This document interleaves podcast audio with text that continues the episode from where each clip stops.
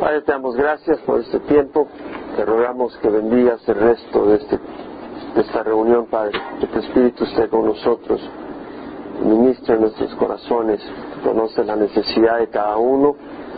Y Señor, tú también eres digno de ser alabado y honrado en tu palabra y en la actitud de nuestros corazones a, a tu presencia, Padre, la cual reconocemos en medio de nosotros en nombre de Jesús. Amén.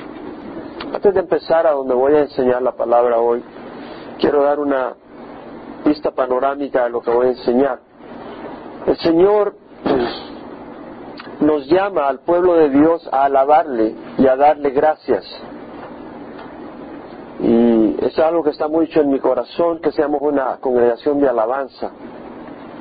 No porque sea algo externo, no porque, sino que debe de fluir de nuestro corazón la alabanza. Debe de fluir en nuestro corazón el deseo de alabar al Señor. Y si no, necesitamos la ayuda del Espíritu, porque entonces está faltando el trabajo del Espíritu en nuestro corazón.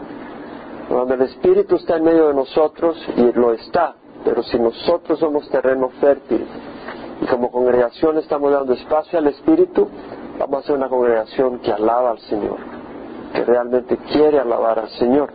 Y la Escritura invita al pueblo de Dios a alabar a Dios y a darle gracias. El llamado principalmente es para el justo y el recto, ¿verdad? Y la Biblia nos enseña cómo y con qué actitud debemos de alabar al Señor. Cómo y con qué actitud. Y nos da distintos motivos. Uno de ellos es la rectitud de la palabra de Dios, la justicia de Dios, la fidelidad, su misericordia. También el Señor nos llama a reverenciar a Dios, a tener un temor santo de Dios. Y obviamente que una congregación que ama a Dios lo reverencia. No se convierte en un club social, sino que es un lugar donde se honra a Dios. Y una de las razones de reverenciar a Dios es por el poder infinito de Dios y el poder que tiene sobre nuestras vidas. Por supuesto que el cristiano reverencia a Dios en su corazón, no digo el cristiano nominal, sino el de corazón. Entonces ese llamado es para que nosotros lo llevemos a otros que no conocen del Señor, a exhortarlos a venir al temor santo de Dios, a abrir los ojos y a reconocer. Nosotros como pueblo conocemos y somos gobernados por el Señor. Y eso es un gran privilegio. Necesitamos llevar ese conocimiento a otros. El Señor es Señor de todos, no solo sobre los cristianos, sino de todo el mundo. Y tanto cristianos como no cristianos somos incapaces de salir de crisis. De hecho, no somos capaces ni de vivir un minuto si no es por la gracia de Dios. Y mucho menos tendremos poder para salir de una crisis personal. La clave es los ojos en el Señor. En el capítulo 33 de Salmos, vamos a leerlo, habiendo dado la vista panorámica, es la vista panorámica efectivamente el Salmo 33. Habiendo dado ese comentario, lo vamos a leer y luego voy a ir elaborando. El salmista dice, cantad de júbilo en Jehová, oh justos, apropiada es para los rectos la alabanza. Dad gracias a Jehová con la lira, cantadle alabanzas con el arpa de diez cuerdas, cantadle cántico nuevo, tañed con arte, con voz de júbilo, porque la palabra de Jehová es recta y toda su obra es hecha con fidelidad. Él ama la justicia y el derecho, llena está la tierra de la misericordia de Jehová. Por la palabra de Jehová fueron hechos los cielos y todo su ejército por el aliento de su boca. Él junta las aguas del mar como un montón, pone en almacenes los abismos. Tema a Jehová toda la tierra.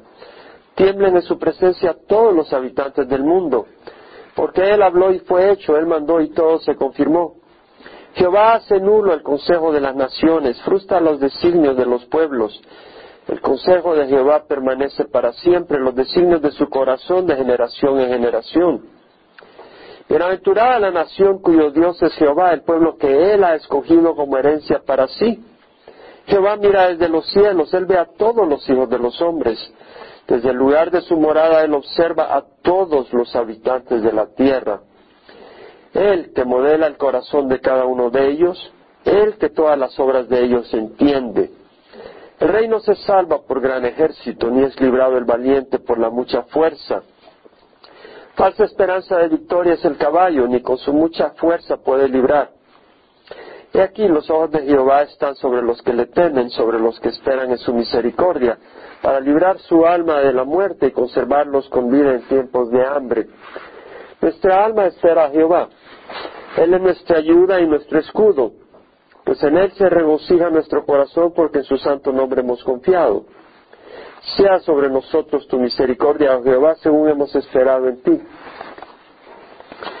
Este salmo tiene un versículo que yo considero central al estar estudiando este salmo y es el versículo 12. Bienaventurada la nación cuyo Dios es Jehová, el pueblo que él ha escogido como herencia para sí. Y por eso hay canto de júbilo, por eso empieza él cantando con júbilo y hace referencia al justo y al recto. Y cuando va desarrollando esto, este es el corazón de todo, bienaventurado la nación, bienaventurado el pueblo, cuyo Dios es Jehová. Feliz, favorecido, afortunado, privilegiado es la nación cuyo Dios es Jehová. El pueblo que Él ha escogido como herencia para sí. Dios nos ha escogido. La nación a la que se refiere acá el salmista es la nación de Israel en el tiempo que él escribió. Ahora es el pueblo cristiano. Pero en todo caso, es Dios el que escoge. En la parábola del banquete de bodas, del rey que hizo el banquete de bodas para su hijo que estudiamos, vimos que él mandó a sus siervos a invitar a varias personas y no tuvieron tiempo y no aceptaron la invitación. Le mandó otro grupo de siervos. A unos, unos los ignoraron a los siervos otros dijeron que tenían que ir a su campo o a su negocio, no tenían tiempo. Y otros maltrataron a los siervos que fueron enviados por el rey. Entonces él destruyó, ¿verdad? Esta gente las destruyó, destruyó su ciudad, las quemó. Y entonces mandó a sus siervos por las calles a agarrar a los que encontraran en el camino, buenos y malos. A ellos fue los que escogió. Y dentro de ellos, cuando estaban celebrándose las bodas, había alguien que no tenía vestido de bodas, ropa apropiada. Y entonces el rey lo sacó al lugar de llanto y crujir de dientes. Entonces vemos, y el Señor dice, muchos son los llamados, pero pocos los escogidos. Entonces vemos que los llamados fueron a los que invitó y rechazaron la invitación. Ellos fueron llamados. Los llamados fueron aquellos que no tenían tiempo y que habían sido llamados. Los llamados fueron aquellos que tenían negocios y no tenían tiempo para el Señor. Y los llamados fueron todos aquellos buenos y malos. Pero los escogidos fueron únicamente aquellos que aceptaron el llamado y vinieron vestidos con la ropa apropiada. ¿Verdad? Entonces, es bueno ver de que eh, somos escogidos malos y buenos. Y es importante cuando yo hice la pregunta, porque el domingo en la noche interactué un poco más, y cómo me, cómo me encantaría interactuar más en los estudios, pero pienso de que también, bueno, lo hacemos en la reunión de jóvenes de los viernes en la noche, ¿verdad? Es una bendición poder interactuar. Pero si no, no terminaríamos. Eh, de todas maneras, yo pienso que si tenemos una mente deseosa, y nos aplicamos, podemos poner atención y dejar que Dios hable en nuestros corazones, ¿no? Y poder recibir lo que el Señor enseña. Pero si vamos a 1 Corintios capítulo 6, recordemos que el único que entró no fue el bueno o malo, sino el bueno o malo que estaba vestido con el traje de, de boda. el requisito para ser salvo no son tus obras, es que seas cubierto por la sangre de Jesús. Somos escogidos. Nunca me digas que tú vas a entrar al reino de los cielos porque haces obras buenas. Nadie entra al cielo por eso. Entramos a la presencia de Dios porque nos hemos arrepentido, hemos reconocido nuestra pobreza, nuestra incapacidad y hemos aceptado ser cubiertos por Jesús. En 1 Corintios 6, 9 dice, ¿no sabéis que los injustos no heredarán el reino de Dios? No os dejéis engañar, ni los inmorales, ni los idólatras, ni los adúlteros, ni los afeminados, ni los homosexuales, ni los ladrones, ni los avaros, ni los borrachos, ni los difamadores, ni los estafadores heredarán el reino de Dios.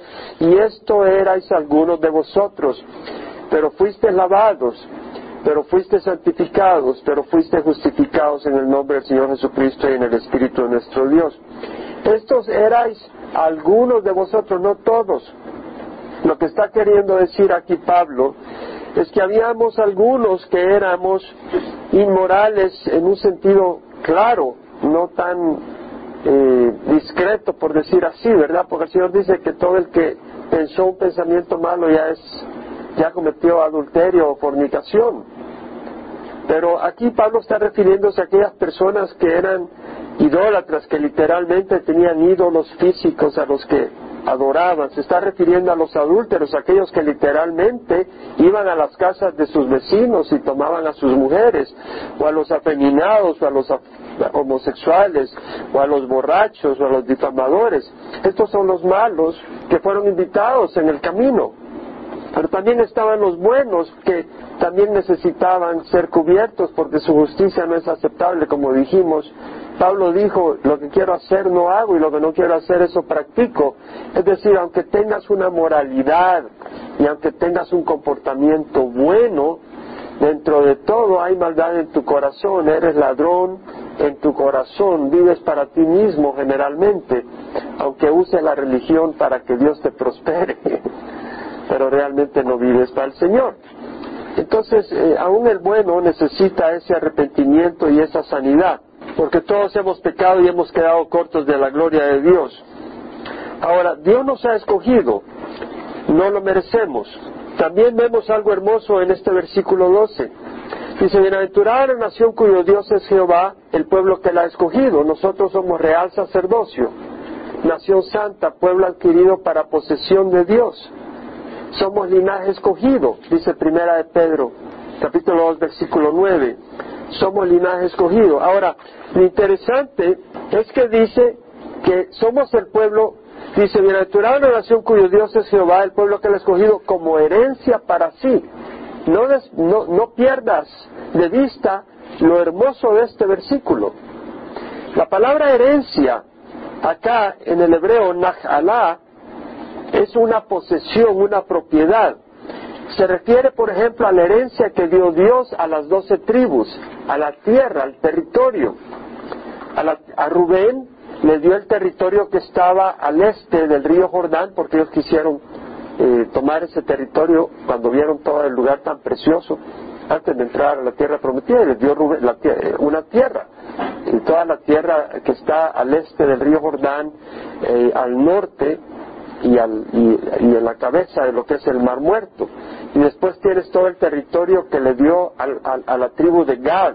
Y después a Manasés, Manasés o Manasa, como dice en inglés, a la parte norte, al este, la mitad de la tribu, y luego a la tribu de Judá, al sur, al este, al oeste del río Jordán, y a cada tribu le fue dando su territorio, y eso es una preciosa posesión, es una preciosa posesión. Cuando yo pienso, por ejemplo, en Guatemala, y pienso en Antigua Guatemala, eh, es, un, es un lugar preciosísimo que tiene un volcán con una vista y tiene una, una belleza, o pienso en el lago Atitlán o Amatitlán en Guatemala, son lugares preciosos del, del, país de Guatemala. O cuando pienso en El Salvador y pienso en la Costa del Sol o la Barra de Santiago, o pienso en el lago de Coatepeque, o de Ilopango, son lugares preciosísimos. O cuando iba viajando por, por México, íbamos cruzando del, sur al norte y, había unos panoramas preciosísimos, o por la costa eh, de México, y veíamos unos panoramas preciosísimos. Y realmente yo alababa a Dios cuando veía esos panoramas. La tierra, el, el terreno, es algo precioso que Dios le da a una nación. Y una nación hace bien en cuidar ese lugar, ¿verdad? cuidar el, terreno, la, la naturaleza, preservarla con su belleza. Pero eso quiere decir herencia. Ahora, lo que está diciendo acá es que así como cada tribu tenía su herencia, su terreno, Israel era la herencia de Jehová. En otras palabras, para Jehová, Israel era su lugar precioso. El pueblo de Israel era algo precioso, algo en que se deleitaba. De hecho, vimos la parábola de la viña, cómo fue eh, el Señor y plantó una viña y la cercó con un muro, construyó una torre y le, torre y le puso un lagar y pues eh, lo hizo con amor, con cuidado y le gusta, es como cuando alguien planta un árbol y desea ver ese fruto y lo cuida y lo abona. Entonces vemos que para el Señor Israel era su herencia y ahora nosotros somos su herencia, somos en quien se deleita el Señor. El pueblo que Él ha escogido como herencia, no solo somos su herencia, somos sus hijos, somos su prometida, dice el Señor Jesús. Él viene por su novia pura para desposarla y ir siete años en el cielo, vamos a estar con el Señor y luego vamos a venir a reinar recién casados, por decirlo así, con Él. Y también nos llama a sus amigos. En Juan 15, 13, 15 dice, nadie tiene un mayor amor que este que uno dé su vida por sus amigos.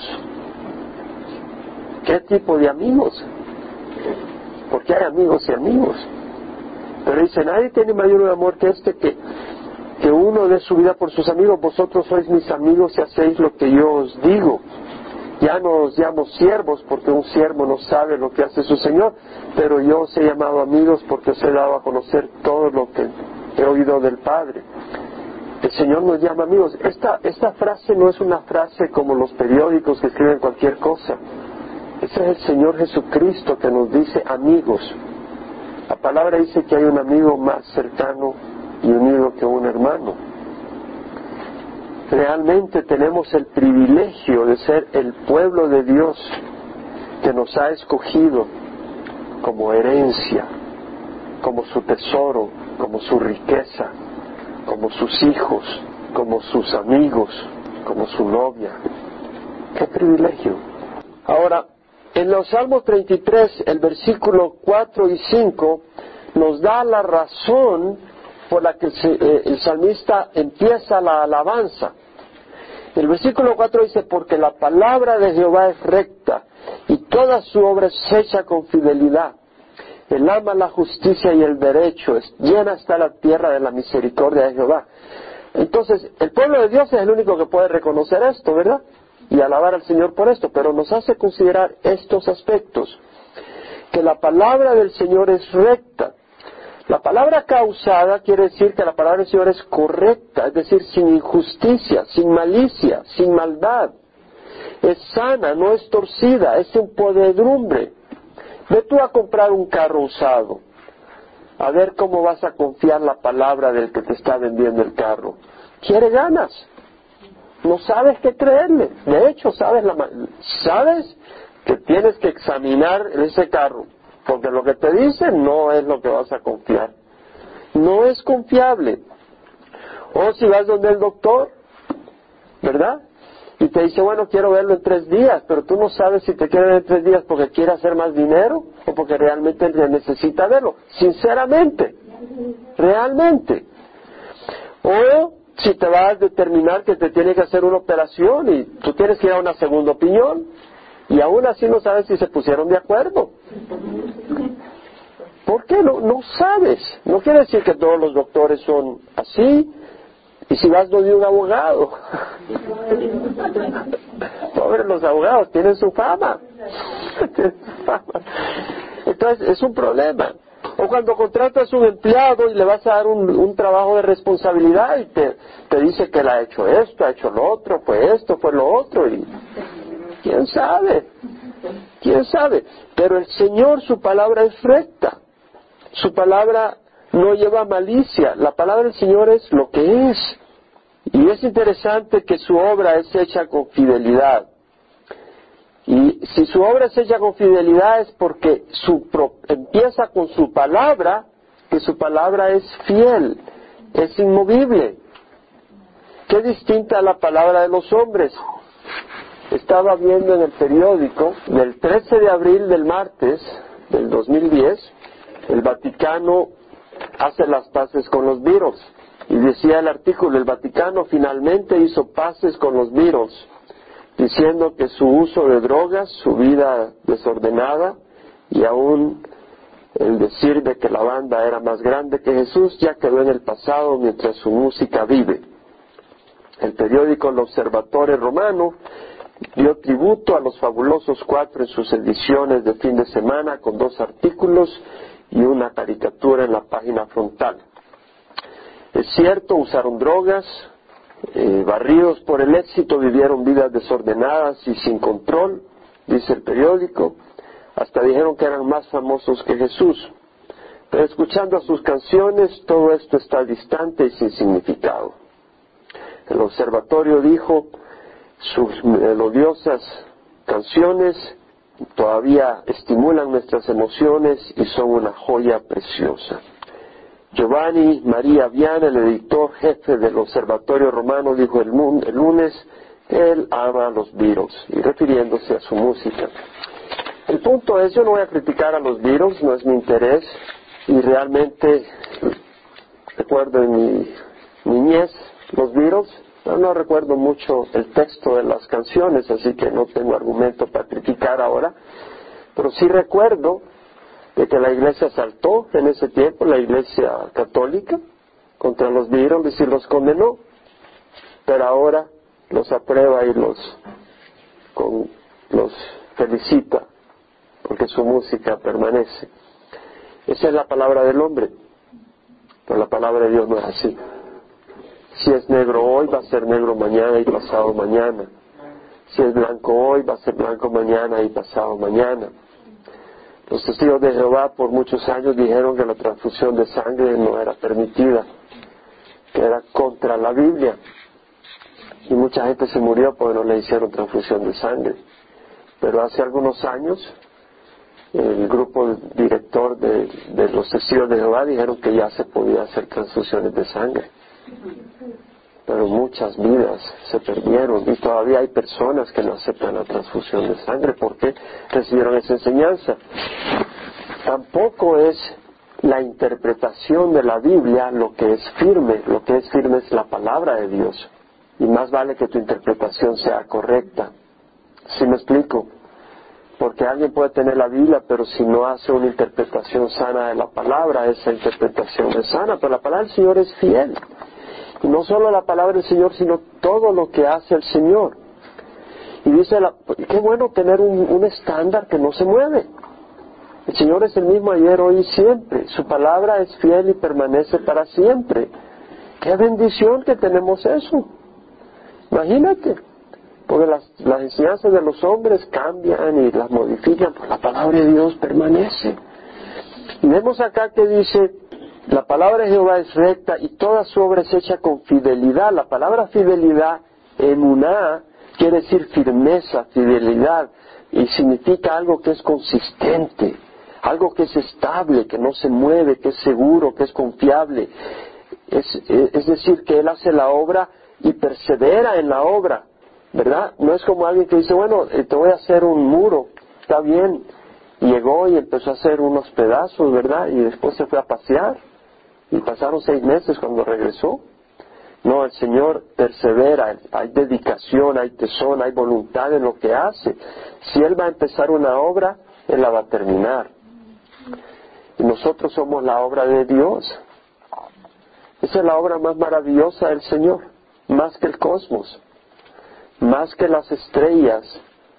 Eh, si hay una obra más preciosa es los hijos de Dios que Dios está moldeando a su imagen, porque somos libres. Hemos, hecho, hemos, sido, hemos sido hechos con libre albedrío y hemos probado el tomar las decisiones equivocadas. Y el Señor está produciendo en nosotros a esa novia que reconoce la luz, que quiere y ama a Dios y que permite que Dios la moldee a su imagen y su semejanza. Es una obra maravillosa, es la promesa del Señor. Esa es la promesa de Dios. Y Dios no va a descansar hasta que la termine. En Efesios 2, 8, 10, y se refiere a cada uno de nosotros, a cada uno de nosotros. No estoy hablando en forma corporativa, sino en forma individual. Dice que por gracia sois salvos por medio de la fe, esta no de vosotros es un don de Dios, no por obras para que nadie se vanagloríe, porque somos hechura suya, creados en Cristo Jesús para hacer buenas obras, las cuales preparó de antemano para que anduviéramos en ella. Porque somos hechura suya, la palabra hechura es poema, somos un poema, somos una obra artística del Señor.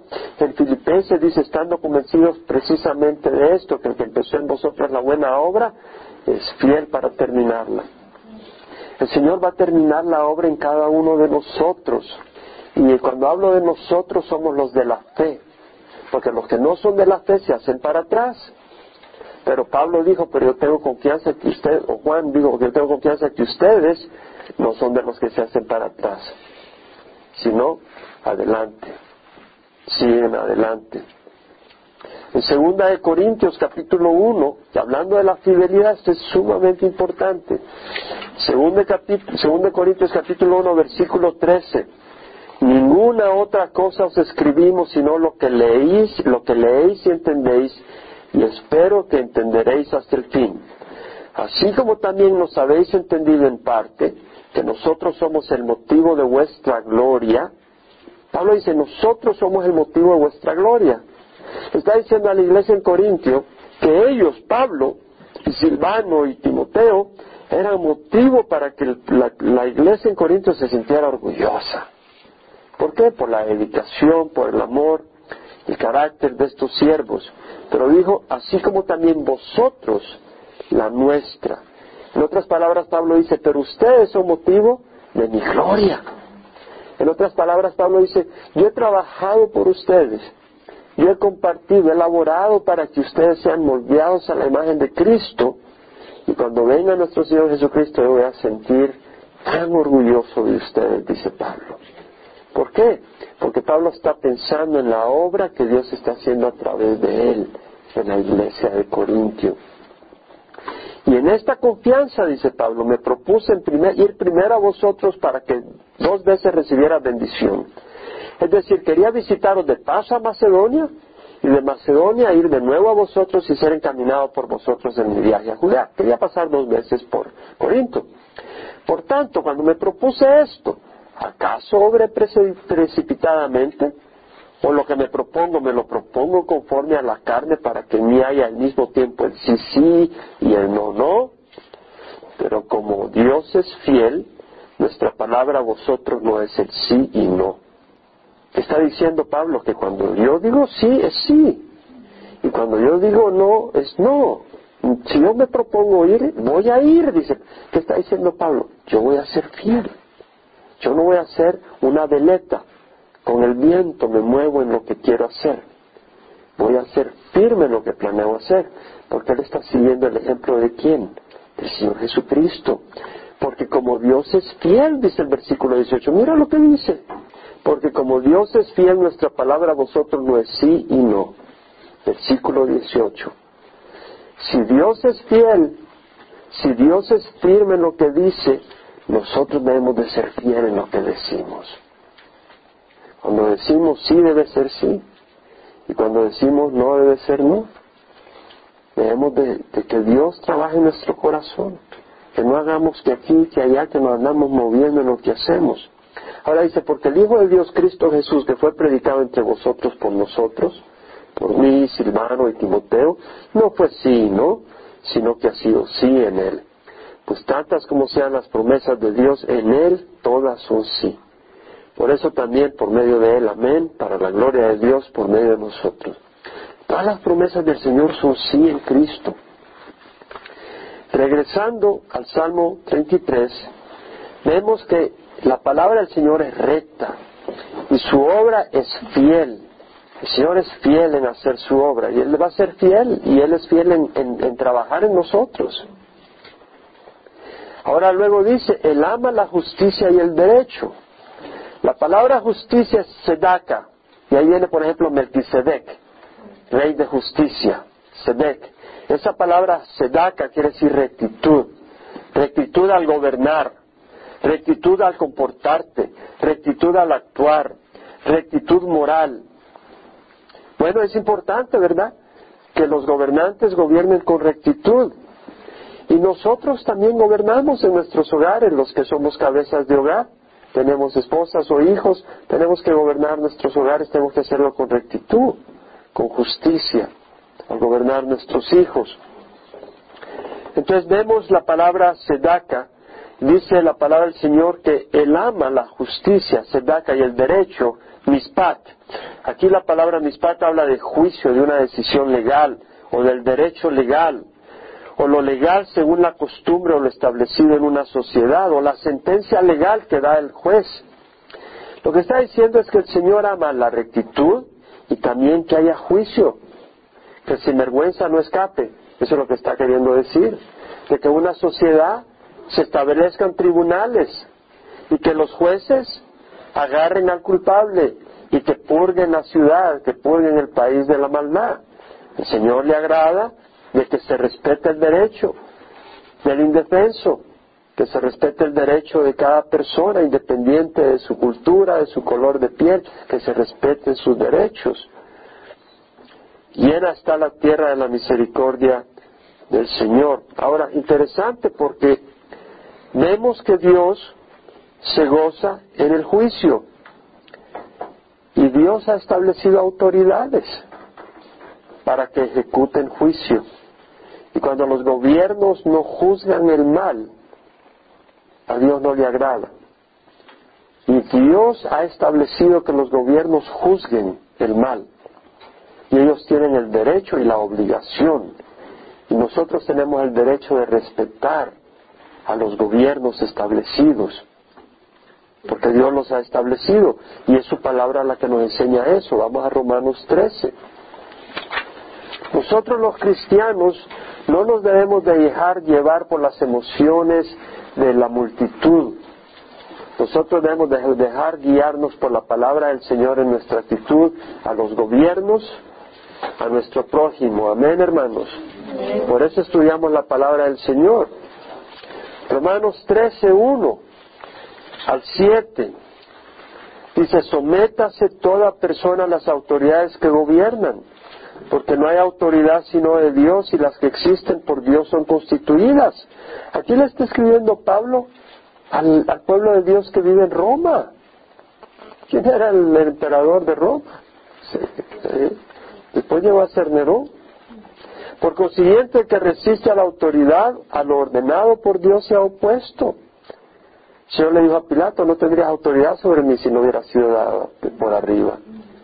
O sea, no es que Dios, eh, eh, uno dice, bueno, pero si fueron elecciones, por ejemplo, tal vez en tu país fueron elecciones, pero Dios sabe cómo hacer las cosas y Él permite. Si Él no quiere, nadie, no llega, ¿verdad? Lo matan, lo asesinan o pasa algo, pero no llega presidente. Si Dios no quiere, Él ve cómo hace. Le dio una apendicitis y perdió las elecciones o algo, pero no llega. El que resiste a la autoridad ordenado por Dios se ha opuesto y los que se han opuesto sobre sí recibirán condenación, porque los gobernantes no son motivos de temor para los de buena conducta, sino para el que hace el mal. ¿Deseas pues no temer a la autoridad? Haz lo bueno y tendrás elogio de ella. Pues es para ti un ministro, la palabra ministro es un siervo de Dios para bien, pero si haces lo malo teme, porque no en vano lleva la espada, pues ministro de Dios es, un vengador que castiga al que practica lo malo, es decir, a Dios le agrada la justicia, que se establezcan tribunales civiles y que juzguen lo malo y que castiguen lo que está malo y que cuiden al indefenso y al justo. Por tanto, es necesario someterse no solo, no solo por razón del castigo, sino también por causa de la conciencia. Pues por esto también pagáis impuestos, porque los gobernantes son servidores de Dios dedicados precisamente a esto. Pagad a todo lo que debáis. Al que impuesto, impuesto, al que tributo, tributo, al que honor, al que temor, temor, al que honor, honor. Entonces vemos de que al Señor le agrada la rectitud, la justicia y el derecho. Y luego dice, llena está la tierra de la misericordia de Jehová. La palabra misericordia es la palabra que hemos hablado muchas veces, Gesed, que quiere decir compasión, amor, benevolencia, malignidad. Jeremías, capítulo 9, 23 y 24, habla de estas tres características, de la justicia, del juicio y de la misericordia. Dice, así dice Jehová, no se gloríe el sabio de su sabiduría, ni se gloríe el poderoso de su poder, ni el rico se gloríe de su riqueza, mas que se gloríe, gloríese de esto, de que me entiende y me conoce, pues yo soy Jehová, y hago misericordia, derecho y justicia en la tierra, porque en estas cosas me complazco, declara Jehová. Misericordia, derecho y justicia, en eso se complace el Señor. Entonces, dado eso, el Señor, el salmista, movido por el Señor, hablando de que la palabra del Señor es recta, hablando que el Señor hace su obra con fidelidad, hablando que el Señor ama la rectitud, hablando que el Señor ama que haya justicia, que el Señor es compasivo, gentil, magnánimo, bondadoso. Entonces el salmista dice, cantar, en el versículo 1, 2 y 3, cantad de júbilo en Jehová, oh justos. Cantar de júbilo. La palabra cantar de júbilo acá es dar gritos de gozo. Es decir, es una expresión de gozo y de emoción, de entusiasmo, sumo entusiasmo. Cantar de júbilo a Jehová, oh justos. Apropiadas para los rectos la alabanza. Aquí la alabanza se refiere a cánticos, himnos de alabanza, reconociendo las cualidades, las obras, los atributos del Señor. Dar gracias al Señor con la lira, o sea, démosle gracias a Dios. Cantarle alabanzas con el arpa de diez cuerdas. Cantarle cántico nuevo. Tañed con arte, con voz de júbilo. Tenemos que dice, dar gracias y cantarle alabanzas.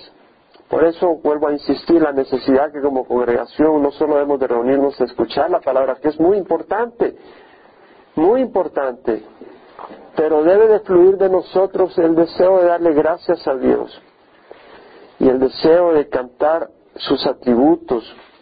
Y luego nos enseña el Señor, cuando dice el salmista, cantar alabanzas, dice cantar, dar gracias al Señor con la lira. Nos está diciendo el Señor que usemos instrumentos, que usemos habilidades. ¿Verdad? En algunas iglesias sé que no usan instrumentos porque dicen que eso no es de Dios, que eso es del demonio. Algunas iglesias, no sé si todavía hoy en día, pero en algunas iglesias no se usaban instrumentos. Pero dice, no, da gracias Señor con la lira. Trataba alabanzas con el arpa de diez cuerdas, ahora sería con el cajón, con la guitarra, con el bajo, con la quijada del burro. Allá en Perú usan la quijada del burro. Tienen esas, esos instrumentos. Que, que dice que usemos los instrumentos. Dios nos da esas habilidades y son un regalo de Dios con el cual podemos expresarnos. La música es un regalo porque con ella podemos expresar belleza, la música puede ser muy bella, ¿verdad? O puede ser un ruido, pero puede ser muy bella y expresar lo que el alma siente. A veces la persona no puede expresar con palabras, pero con música puede expresar sus emociones. Y así vemos que podemos usar esos instrumentos. Y luego vemos que dice cantad cántico nuevo. Eso habla de la frescura de con que debe ser nuestra alabanza. La frescura, la novedad de la alabanza. Dice, bueno, ¿cómo vamos a tener si ya tengo 30 años o 20 años o 10 años de, conocer al Señor? Bueno, es muy sencillo. En Lamentaciones 3, 22 dice, la misericordia de Jehová jamás termina. Nunca fallan sus bondades, son nuevas cada mañana. Experimentamos hoy problemas que no experimentamos hace 20 años. Tal vez hoy experimentamos problemas que no experimentamos hace dos años. Y pasado mañana vamos a experimentar otros problemas. Pero el Señor en su misericordia traerá bendición y nos rescatará. Es un proceso. Bueno es Jehová para los que en Él esperan. No es un proceso porque a veces estamos en el hoyo, tal vez ahorita, en alguna situación. Pero tú espera en el Señor, porque viene su misericordia para rescatarte. Bueno es el Señor para los que en Él esperan, para el alma que le busca.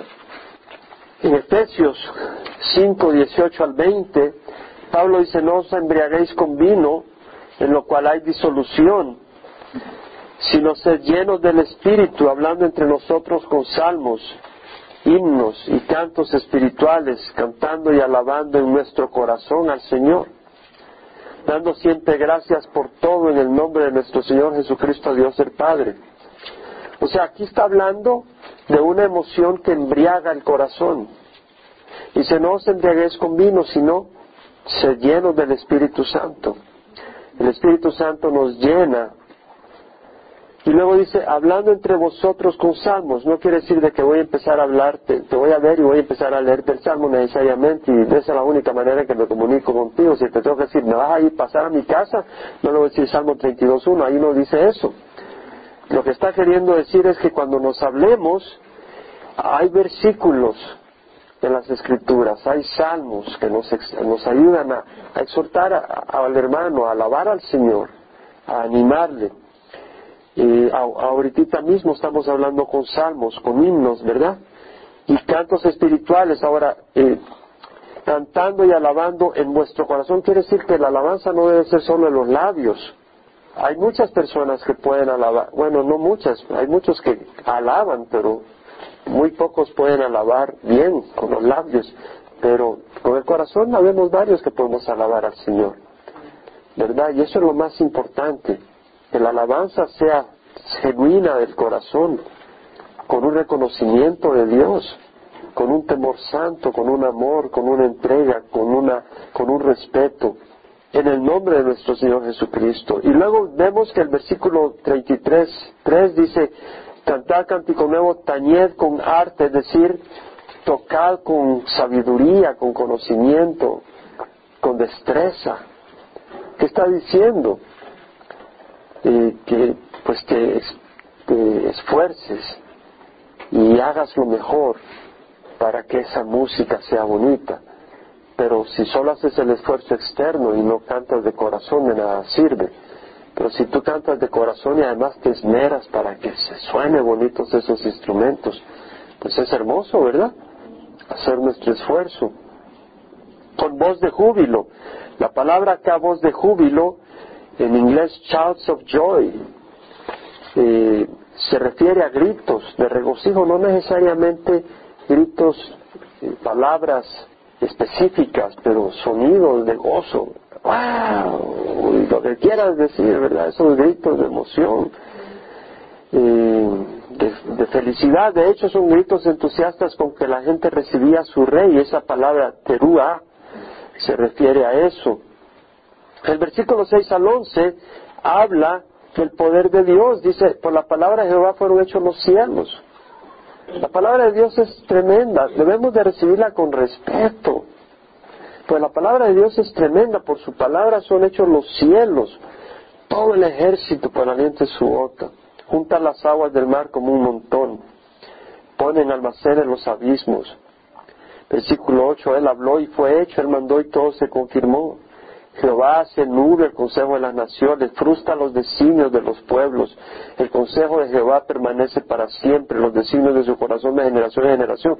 En otras palabras, los designios de alguien son frustrados si Dios no quiere, no quiere que prosperen. Tú dices, yo voy a hacer esto y lo otro. El Señor dice, pues a mí no me da la gana, te quedaste ahí trabado. Punto. Y Él le creó el cielo y la tierra, Él es poderoso. Y por eso dice el versículo 8, tema Jehová toda la tierra, tiemblen en su presencia todos los habitantes del mundo. Si alguien debe demostrar un temor santo a Dios y reverencia a las cosas de Dios, debe ser cristiano. A veces en la iglesia tradicional yo encuentro más reverencia que a veces en algunos templos cristianos. No, el cristiano debe tener una reverencia verdadera. Donde está el Espíritu de Dios hay reverencia, no hay desorden. Donde está el Espíritu de Dios hay un movimiento en el corazón. No quiere decir que tenemos que estar secos como papas sin sal y que no podamos reír, pero debe haber reverencia a lo que se está haciendo. Eso es tan importante y los padres deben enseñar reverencia a sus hijos. Ellos no lo van a aprender en la iglesia si usted no se lo muestra en sus casas. Créamelo, que si sus niños no ven reverencia santa a Dios en sus casas, por más que se les enseñe en la iglesia, estamos luchando contra la tormenta. Es en el hogar donde usted debe mostrar esa reverencia y no debe demostrarla, sino que naturalmente debe fluir de usted. No es algo que tiene que hacer. La reverencia hacia Dios debe, algo, debe ser algo que fluye. Cuando uno está en la presencia de Dios, pregúntele qué pasó a Isaías. Señor, heme aquí. Pregúntele a Juan o pregúntate a ti mismo. Si tú has experimentado al Señor, tú sabes lo que es caer en reverencia a Dios, ¿verdad? Y es hermoso porque lo disfrutamos. En la iglesia cuando alabamos al Señor o cuando estamos estudiando la palabra, yo puedo percibir que sentimos ese espíritu, esa reverencia a la palabra del Señor y a la presencia de Dios y es muy hermoso, es muy hermoso. Ahora, vemos que dice el versículo 13 al 15 que el Señor ve todo, el Señor mira desde los cielos, Él ve a todos los hijos de los hombres, a todos, quiere decir a todos, chinos, rusos, mexicanos, chapines, guanacos, todas partes. Desde el lugar de su morada, Él observa a todos los habitantes de la tierra. El que moldea el corazón de cada uno de ellos, Él que todas las obras de ellos entiende, Él entiende todo, si Él hizo el corazón. Pero el hombre lo desvió. Más engañoso de todo el corazón, ¿verdad? La máquina fuera de control se descompuso. ¿Verdad? Pero pero el Señor nos ha hecho y Él nos entiende y el hecho de que Él conoce cada uno de nuestros pensamientos es una bendición, porque quiere decir que Él nos puede corregir. Qué bueno que Él nos conoce, porque entonces Él nos puede corregir. Y Él no nos va a corregir. Él no, otra persona nos conoce y vaya a echar el chambre a todo mundo, el chisme. ¿Ya viste cómo es esta persona? El Señor no es así. El Señor nos conoce y nos abraza para cambiarnos que una gran diferencia. Como dice Salmo 139, ¿verdad? 23 y 24. Escudriñame, oh Dios, y conoce mi corazón, pruébame y conoce mis inquietudes, y ve si hay en mí camino malo, y guíame en el camino eterno. No puede venir al Señor a pedirle que le escudriñe, porque el Señor lo conoce. Tú no puedes decir eso a otra persona. Yo no puedo donde Oscar, Oscar escudriña mi corazón. ¿Qué vas a? Oscar escudriña mi corazón. Pero el Señor sí lo puede decir, escudriña mi corazón. Qué bueno, ¿verdad? Qué bueno. Porque sabemos que con el Señor no podemos andar dándole la vuelta. Podemos venir al Señor. Y por otro lado, porque el Señor conoce a todo el mundo y sus pensamientos, ¿sabes qué? Si hay alguien que quiere hacerte la jugada, hay alguien arriba mirando. Hay alguien arriba mirando. Por eso dice la palabra del ninguna arma forjada contra ti prosperará y condenará toda lengua que hace contra ti en juicio. Ahora, el versículo 16 al 17 dice, el rey no se salva por gran ejército, ni es librado el valiente por la mucha fuerza, falsa esperanza de victorias el caballo, ni con su mucha fuerza puede librar. No confíes en las cosas de este mundo. La clave del triunfo, versículo 18 al 19, aquí los ojos de Jehová están sobre los que le temen, sobre los que esperan en su misericordia. ¿Qué quiere decir esperar en su misericordia? Que tú no tomas ventaja, tú no tomas las cosas en tus manos. Tú esperas que el Señor en su misericordia te limpie, limpie tu, tu, tu reputación. Tal vez alguien te la destruyó. Tú busca al Señor, que Él te rescate. Para librar su alma de la muerte y conservarlos con vida en tiempos de hambre. Nuestra alma espera en Jehová. Él es nuestra ayuda y nuestro escudo. En otras palabras, Él da la clave y ahora dice, así es. Y por eso nuestra alma espera en Jehová. Nuestra alma está diciendo mi vida, yo, mi ser, espera en Jehová. Él es nuestra ayuda y nuestro escudo. En Él se regocija nuestro corazón porque en su santo nombre hemos confiado. Y termina diciendo amén, es decir, sea sobre nosotros tu misericordia, Jehová, según hemos esperado en ti.